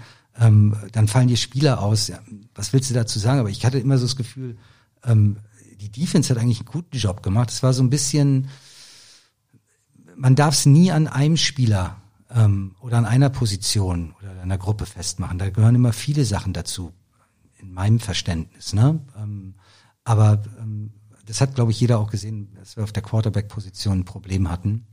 Ähm, und äh, da waren schon, ich meine, da waren wirklich, die hatten extrem gute Spieler auch dabei. Ne? Ähm, äh, Wal Nasri, ähm, Joe Crawford, St. Davis Jones. Ähm, ja, da war, war viel Qualität auch mit bei. Und ich glaube, wenn man das jetzt mal mit einer richtigen Vorbereitung äh, zusammenbringt, ähm, dann, ähm, dann werden wir da ein anderes Team nächstes Jahr haben. Bin ich relativ davon überzeugt. Wie wichtig ist Siegen fürs Geschäft? Tja, ähm, das ist natürlich enorm wichtig. Ne? Und ich sag mal so, wenn du antrittst und also im letzten Jahr wussten wir überhaupt nicht, was passiert. Wir haben gesagt, positiver Rekord, vielleicht Playoffs wäre geil. Das hat natürlich hinten und vorne nicht hingehauen. Ähm, aber wenn du von vornherein sagst, ja, wir gucken mal und wäre schön, so kannst du da nicht rangehen. Das ist eine Mentalitätsfrage. Ne? Ähm, Björn sagt, ähm, Klagenfurt. Ähm, ich, ähm, alles ist möglich und, und das ist ja auch gerade der Reiz daran. Ne? Man hat auch in der, in der letzten Saison gesehen, am Anfang ähm, Hamburg war super dominant, Frankfurt war super dominant. Ähm, aufgrund von Verletzungen ist dann ähm, Hamburg ähm, hat dann so, so, so einen kleinen Knick gehabt, haben es dann sind durch die Playoffs gut gekommen. Äh, ich hätte ihnen das wahnsinnig gegönnt in, im Championship Game, weil die hatten am Anfang einfach den besseren Gameplan. Es hätte ganz anders ausgehen können. Ich glaube, Frankfurt wusste gar nicht, was ihnen passiert. Also es war, es war, die Story war ja schon eine ganz spannende. Ähm, Hamburg und Frankfurt waren für mich persönlich relativ schnell klar als die beiden Favoriten im ersten Jahr der European League of Football. Aber dann hattest du dann am Ende so nochmal so eine kleine Cinderella-Story mit den Leipzig Kings. Auf jeden was Fall. super spannend war. Dann natürlich der dominanteste Spieler in Marbury London für Köln, der sie ja im wahrsten Sinne des Wortes in die Playoffs getragen hat. Ja. Wobei es dann ja natürlich schon irgendwo deutlich war, dass man im American Football schon ein ausgeglichenes Team haben muss. Und wenn du nur einen Bomben Running Back, der über 2000 Yards läuft, das reicht ja dann nicht. Also da musst du schon ein bisschen mehr haben. Und ich, ich, ich sehe es ja auch wirklich nur vom Weiten. Ich mache jetzt hier, mache hier den Podcast, aber mehr habe ich ja mit Berlin Thunder auch nicht zu tun. Ich sehe ja schon, dass ihr darauf achtet oder dass Björn als Sportdirektor darauf achtet, ein ausgeglichenes ausgeglichenes Team zu haben. Klar, für ihn Defense wins Championships, ne, Delicious Defense ist ja so sein Mantra. Ja. Ist schon sehr, sehr, sehr, sehr wichtig. Aber da eine aus, ein ausgeglichenes Team zu haben, ist enorm wichtig. Wie wichtig ist das denn für, im Geschäft? Du hattest eingangs gesagt, im Office sind viele Leute, die ja schon so die eigentlichen MVPs sind. Viele Freiwillige, ne, so Volunteers, wo wirklich die mit Herzblut dabei sind, für die ihr unglaublich dankbar seid. Ähm, was ist denn da neben der General Managerin so, sind da so Schlüsselpositionen? Wie muss man sich so ein Office in so einem European League of Football Team wie der Berlin Thunder vorstellen? Also es, wie gesagt, es gibt die, ähm, ähm die Geschäftsführerin, ähm, aktuell sind bei uns vier Leute in der Offseason, die fest im Büro sind. Ähm, fünf sind's. Ähm, ähm, Tim kümmert sich ums Merchandise. Ähm, dann ähm, Malte, der sich so um Teamsachen kümmert. Äh, Raphael ist so Social Media Assistent der Geschäftsführung. Und Markus, der ist dann so Game Day Manager wird der auch sein, ne? aber ist in der Offseason auch immer einiges zu tun in der Vorbereitung und ähm, ja, in der, in der Saison selber sind das natürlich ein Haufen mehr Leute noch. Also dieses ganze Oper Operationelle, ne, das kann man sich ja gar nicht vorstellen, wenn man in Anführungsstrichen nur Fan ist, so was alles zu so einem Aufbau und Abbau von einem Game Day gehört, Sicherheitskonzepte mit der Stadt absprechen. Also das sind ja wirklich einzelne Abteilungen, die so in so einer Franchise irgendwie geleitet werden müssen. Und da wird ja wahrscheinlich schon auch so ein bisschen deine Erfahrung in der Vermarktung des Ganzen ja ähm, ja schon zugutekommen. Wo siehst du denn, klar, du bist irgendwie ein bisschen weiter weg, aber wo siehst du denn so äh, deine Rolle begleitend in so einer so advisory-mäßig in diesem Konstrukt? Naja, wir haben in, in, in unseren Owners-Meeting oder wenn wir jetzt ähm, ähm, mit, mit Johnny, mit Diana, Björn und ich ähm, äh, die Termine haben und so mal so ähm, einmal im Monat ähm, dann durchsprechen, was steht so an, was so passiert, so Reporting-mäßig auch und so. Äh, klar hat man zu den äh, zu der einen oder anderen Sache dann äh, eine Idee und sagt, oh, da habe ich einen Kontakt oder äh, mach das mal so und so. Oder Diana ruft mal und fragt, ey, ich habe hier das Problem, ähm, wie siehst du das oder wie würdest du das machen oder ähm, hast du da eine Idee? Ähm, aber ansonsten, wie gesagt, äh, Diana ist ja eine, in, in, das ist eine ganz gute Konstellation. Diana ähm, hat zum einen sozusagen über die Adler diesen Background, äh, mit dem Sport und hat aber diesen Marketing ähm, und Event, äh, dieses Marketing-Event gehen. da ist das, wo sie herkommt. Und Björn ähm, und Johnny natürlich irgendwie den sportlichen Background und, und die Vision, was sie da machen wollen. Ne? Und dann bleibt für mich da gar nicht so viel. Also die, die brauchen dich, aber brauchen dich eigentlich nicht äh, im Daily Business. Also du wirst, genau. du aus der, du gibst einen Ratschlag und wahrscheinlich Kontakte und, und genau. Ne, Erfahrungen aus der Vermarktung. Idee, ne? ja. Und ähm, ein paar Sachen muss man natürlich aufgrund der Gesellschaftsstruktur und so dann mitbeschließen. Das ist, äh, das ist so. Ne? Aber ähm, das ist jetzt nicht äh, so, dass ich da einmal die Woche im Office vorbeigucke und kontrolliere, was da passiert. Das macht doch gar keinen Sinn. Wie schwierig aus deiner Vermarktungserfahrung ist es, wenn man im letzten Jahr nicht so abgeliefert hat, im neuen Jahr oder in der nächsten Saison Sponsoren an Land zu ziehen? Mit was überzeugt man die da? Ah, das Ding ist, das ist ja eigentlich deine ursprüngliche Frage gewesen. Da sind wir von abgekommen, ähm, ähm, wie wichtig das Gewinnen ist. Ne? Natürlich lässt sich ein erfolgreiches Franchise, ein erfolgreiches Team, äh, Erfolg lässt sich allgemein besser vermarkten als Misserfolg. Ne? Ähm, aber es gibt noch ein paar andere Sachen. Es gibt eine Vision, es gibt ein Umfeld, ähm, so die Frage, wofür steht man? Ähm, es gibt viele Faktoren, die dazu beitragen, dass ein Umfeld, es sind ja nicht nur die Sponsoren, ja, als allererstes mal ähm, ähm, gibt ja Fans. Ähm, also wir spielen ja im ersten, im, im, auch wenn das ein Wirtschaftsunternehmen ist, ähm, wir spielen ja als allererstes mal ähm, für das Team und für die Fans. So, ne? Und ähm, das ist das, wofür ich bei der, bei dem, das ist ja so kompliziert gewesen letztes Jahr auch. Ähm, ich bin halt wahnsinnig dankbar, dass die Leute da wirklich hingekommen sind. So, ne? Keiner wusste, was passiert und ähm, die Stimmung war am Anfang total negativ und dann gibt's ähm, Fans, die haben sich immer gefreut, dass es wieder am Start ist. Du hast viele alte Thunder-Shirts gesehen, diese dunkelgrünen von früher noch und so. Da gibt's richtig Hardcore-Fans mit Banner und Riesentrara und äh, das hat uns total gefreut. Ähm, wir hatten ja die Auflagen waren furchtbar im letzten. Ich weiß nicht, bei dem ersten Spiel durften wir 300 Leute oder 250 Leute reinlassen. Normalerweise wäre es eine Veranstaltung, würde es die gar nicht stattfinden lassen, so, ne? Ähm, und nachher zum Schluss. Ähm, Bekommt man da auch Rabatt von der Stadt fürs Stadion eigentlich? Nee, selbstverständlich nicht. Ja, das ist ja der Knaller, oder? Das ist ja äh, unglaublich. Ähm, beim Verrückt. letzten Spiel waren es dann, ich glaube, 1000, die wir reinlassen durften. Und ähm, das ist natürlich, ähm, du hast dann auch nicht die Atmosphäre und so. Und ich fand es aber einfach toll, dass die Leute auch trotz des sportlichen Misserfolgs sozusagen teilweise ähm, trotzdem gekommen sind und das Team da unterstützt haben. Das ist, ähm, da sind wir sehr dankbar für. Ne? Und ähm, es ist nicht nur alleine Erfolg. Klar, ein Erfolg, ein sportliches, erfolgreiches Team lässt sich immer besser vermarkten.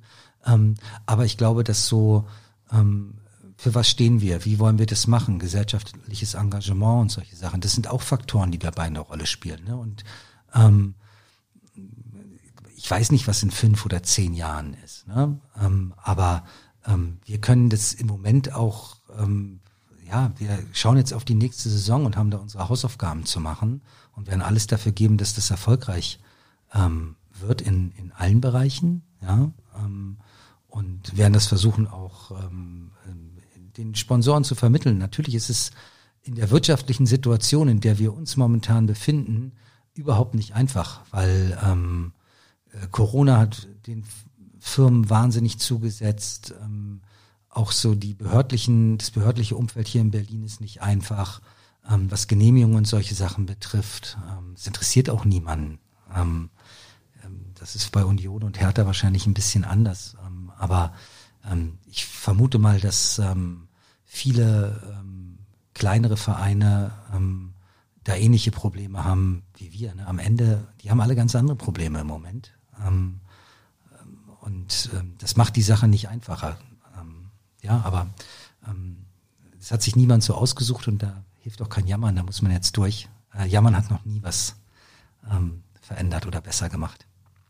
Man weiß nicht, was in fünf bis zehn Jahren sind, ist, aber ich weiß, was jetzt ist. Mhm. Unsere Fanfragen. Okay. Und da starten wir immer einen Aufruf auf Social Media, auf unserem Instagram-Account und da kamen wieder ganz viele tolle Fragen und ich suche mir ja immer drei raus. Okay. Dann kommen wir doch mal zur ersten Frage und die kommt von RD, also RDEE, e, dreimal die neun. Was tut ihr, um in Berlin präsenter zu werden? Es gibt ja bereits ein sehr großes Angebot an Profisport. Wie holt ihr Zuschauer in die Stadien? Also der erste Punkt dabei ist natürlich, da sind wir beim sportlichen Erfolg. Ne? Äh, wenn man erfolgreich ist, dann wird es auch interessanter und dann haben die Leute Interesse. Ähm, aber wir versuchen das natürlich, ähm, wir versuchen sehr transparent in unserer Arbeit ähm, ranzugehen. Ne? Also ähm, wir möchten gerne, dass äh, die Community, die Fans sehen, okay, wie machen wir das, wie funktioniert das. Ähm, dafür nutzen wir Social Media, aber zum Beispiel hier auch diesen Podcast. So, ähm, ich bin ja nicht der Erste, der hier sitzt, sondern ähm, es gab, äh, Björn war da, Diana war da, äh, Coach Johnny war da und jeder erzählt so aus seinem Bereich, wie ist er dazu gekommen, wie hat sich das entwickelt. Ähm, wir wollen die Leute ein bisschen hinter die Kulissen schauen lassen und einen Einblick geben. Ähm, und ähm, der zweite Punkt ist natürlich ein erfolgreiches Team äh, zu bauen. Was ich immer wichtig finde, ist, dass man mit den Dingen, die passieren, ehrlich umgeht. Ja, ähm, wenn ich ähm, im letzten Jahr, du hast Sachen gehabt, da wurde verloren und dann hinterher gefeiert. Das, das ist nicht gut. Das vermittelt das falsche Bild so. Ne? Das sind Dinge, die wollen wir nicht, sondern wir wollen ehrlich und reflektiert auch mit der sportlichen Leistung umgehen, ähm, Dinge erklären, ähm, ich weiß noch, letztes Jahr wurde dann, es wurde verloren und dann wurde gepostet, heute hat es nicht gereicht, ähm, nächste Woche geht's weiter. So, Schwamm drüber, das geht so nicht. Das ist nicht das, wie wir das sehen. Ähm, und ähm, ähm, ich glaube, dass Transparenz und, und, ähm, und offen und ehrlich mit den Dingen, die um einen herum passieren, umzugehen, schon mal ein guter ähm, Voraussetzung ist, um, ähm, um die Leute zu begeistern und für ein Footballteam, ein Franchise bei Thunder zu interessieren. Dann ist es natürlich die sportliche Leistung und wir werden natürlich versuchen, da es gab auch ein paar Defizite, den Game Day interessanter zu gestalten, ähm, Power Party weiter auszubauen, das familienfreundlicher zu machen. Das haben wir, ich weiß nicht, inwiefern die Leute das mitbekommen haben, ne? aber das erste, was wir uns angeguckt haben, wie sind die Eintrittspreise? Ne? Da wurde viel auch empfohlen und so. Wir haben gesagt, das ist eigentlich zu teuer. Wir wollen nicht, dass eine wenn du damit, ich möchte, dass da Mutter, Vater mit zwei Kindern auch hingehen kann. Ähm, und wenn ich da, weiß ich nicht, für die Eltern 30 Euro und für ein Kind 20 Euro ähm, bezahlen muss, ähm, dann haut das nicht hin. Dann habe ich 100 Euro ausgegeben und habe noch nichts gegessen, nichts getrunken, ähm, muss auch noch hinfahren.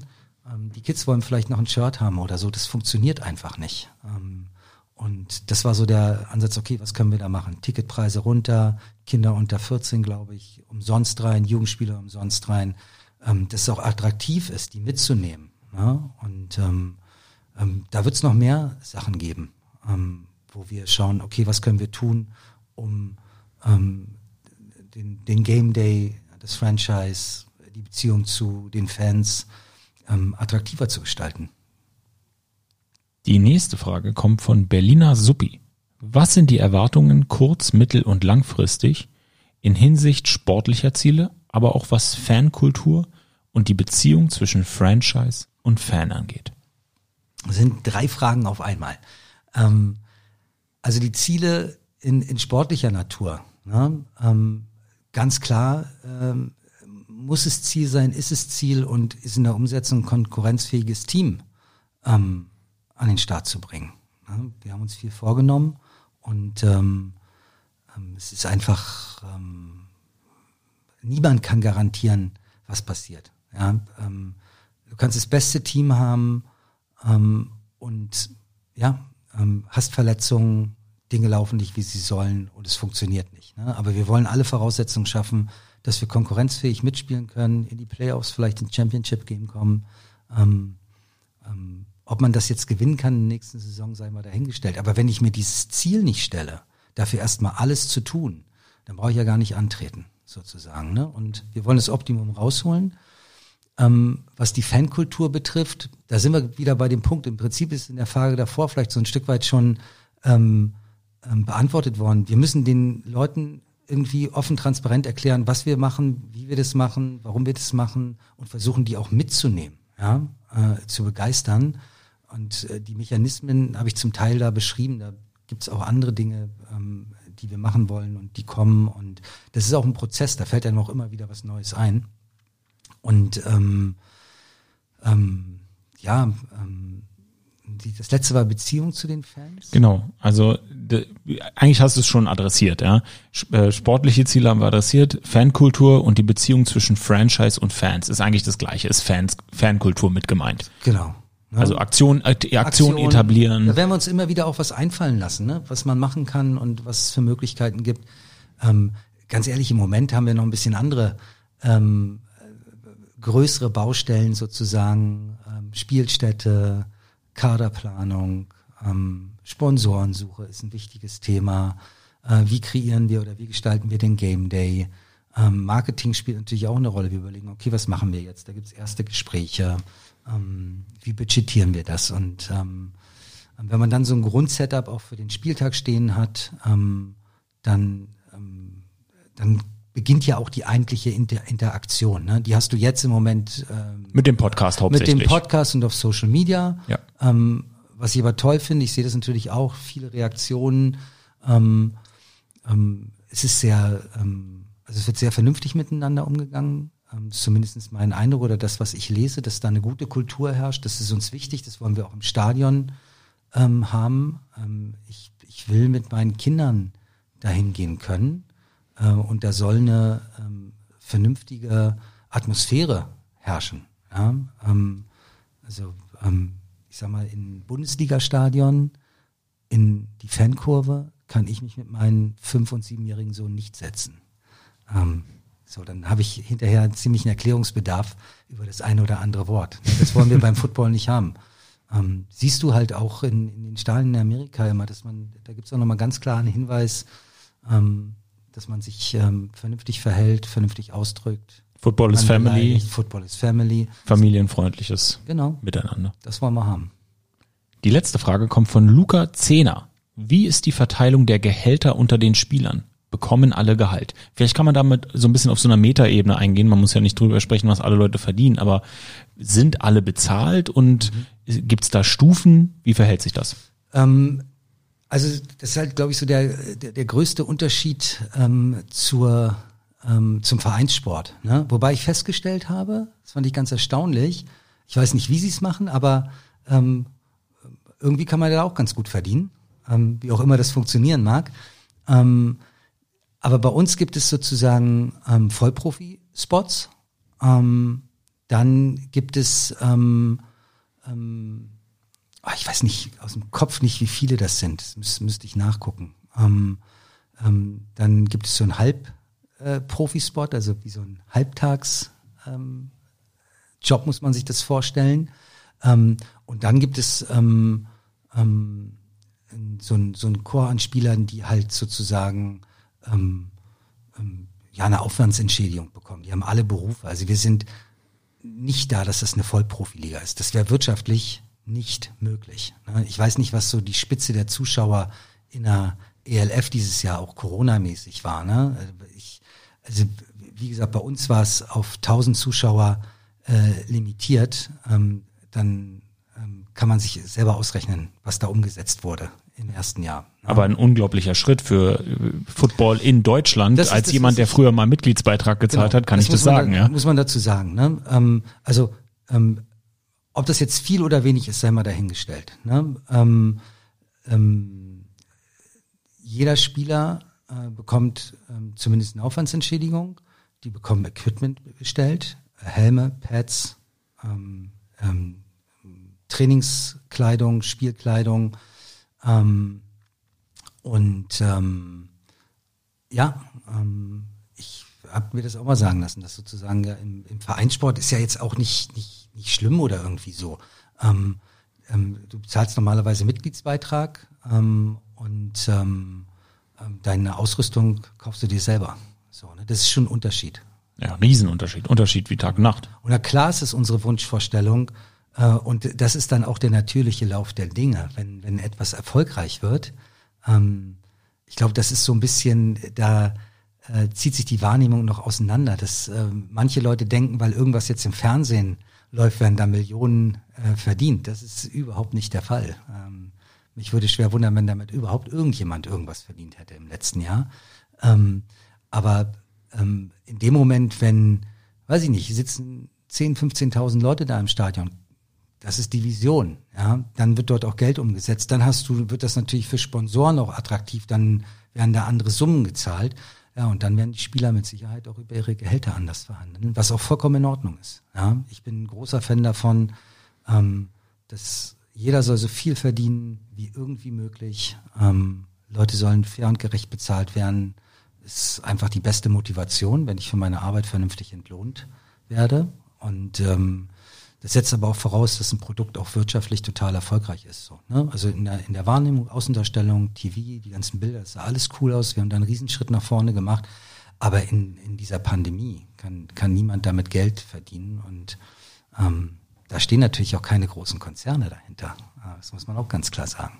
Ja. Aber große Männer mit großer Erfahrung und großen Visionen wie du, Björn Werner und der Erfolg. Ja ähm, man, das darf man so, das ist ja, das ist ja Quatsch. Ähm, ähm, das ist, ganz ehrlich, für, für mich ist das so, ähm, ich weiß noch, als mein Chef damals zu mir gesagt hat, als ich gekündigt habe und mich das erste Mal selbstständig gemacht habe, das ist am 1. Juni 1996 gewesen, hat er mich angeguckt, als würde ich vom Mond kommen und meinte, was, was soll das? Du musst doch wissen, wo du dein Geld verdienst. Ja, und meinte ich, ja, ich war ihm auch wahnsinnig dankbar. Ich habe eine ganz tolle Ausbildung da gemacht, habe ganz viele Möglichkeiten bekommen, konnte mich wahnsinnig entwickeln, habe ganz viel Verantwortung schon als junger Mann ähm, übertragen bekommen. Ähm, aber ich wollte das halt machen und ich habe mir so damals gesagt, ja, ähm, ich war da 21, kam gerade von der Bundeswehr, ähm, hatte dann die Möglichkeit und habe so gedacht, ey, wenn du das jetzt nicht machst, ne, dann ist, machst du das nicht mehr und du wirst dich ärgern. Und wenn das nicht funktioniert, ist auch okay. Wir haben in Deutschland so ein komisches Verhältnis zu äh, zum Scheitern und zum Misserfolg. Ich habe manchmal so das Gefühl, dass die Leute ähm, dann sich auch ein Stück weit freuen, wenn jemand auf die Schnauze fliegt. Aber das ist kein, kein gutes Umfeld und Klima, um, um, um was zu erreichen. Ja, man muss Dinge ausprobieren und wir, das Leben ist nun mal so, dass es für nichts eine Garantie gibt. Es kann funktionieren. Du kannst die beste Idee haben, ähm, kannst es aber nicht umsetzen. Ähm, du kannst gewinnen, du kannst verlieren. Das ist am Ende auch gar nicht so wichtig. Die Frage ist immer, wie machst du das? und mit welcher Lehre gehst du daraus? Und ähm, ähm, das war damals so und das ist heute so und das ist auch bei Thunder so. Klar wollen wir gewinnen. Ähm, aber es gibt, da sind wir bei den Detroit Lions. Du kannst auch verlieren, aber wenn du es mit so viel, in, also mit so viel Power alles gibst, mit so viel Würde machst, dann wird das auch anerkannt. So und das sieht man einfach. So und ähm, ich habe überhaupt gar keine Angst davor zu scheitern oder dass irgendwas nicht funktioniert oder so. So gehe ich gar nicht an Sachen ran, weil ähm, gibt ja tausend Gründe, ähm, warum irgendwas nicht funktioniert oder auch Berlin Thunder oder die ELF. Ne? Ähm, noch ein Jahr Corona mit, wir dürfen keinen ins Stadion lassen, wäre eine Katastrophe. Ähm, ähm, ja, da müssen wir uns wirklich überlegen, wie machen wir das und so. Es gibt so viele Risiken, aber es gibt eigentlich auch immer Lösungen und man muss positiv an die Sachen rangehen. Ähm, aber äh, so vom Scheitern habe ich keine Angst und wir tun alles dafür, dass es funktioniert und ähm, ja. Geil. Und funktioniert, hat auch dieser Podcast. Ronny, vielen Dank, dass du da warst. Vielen Dank, dass ich da sein durfte. Hast du noch irgendwelche letzten Worte? Vielen Dank. Ähm, vielen Dank für den Support an Alessanders-Fans. Ähm, vor allen Dingen auch, äh, das ist ja nicht nur Burn Thunder. Ähm, das, ist eine Liga, ELF. Ähm, es gibt andere Franchises, dieses Jahr nochmal größer geworden, was echt schön ist. Ne? Man sieht, das wächst. Ähm, es gibt mehr Interesse. Ähm, wir freuen uns über den Support für für Berlin, aber auch für jedes andere Team. Und ja, wir hoffen, dass sich das jetzt im nächsten Jahr oder in der nächsten Saison weiter so entwickelt, dass Dinge noch besser werden, ähm, dass uns Corona keinen Strich durch die Rechnung macht. Und ja, ich hoffe, dass alle gesund bleiben und vielen Dank. Feel the thunder.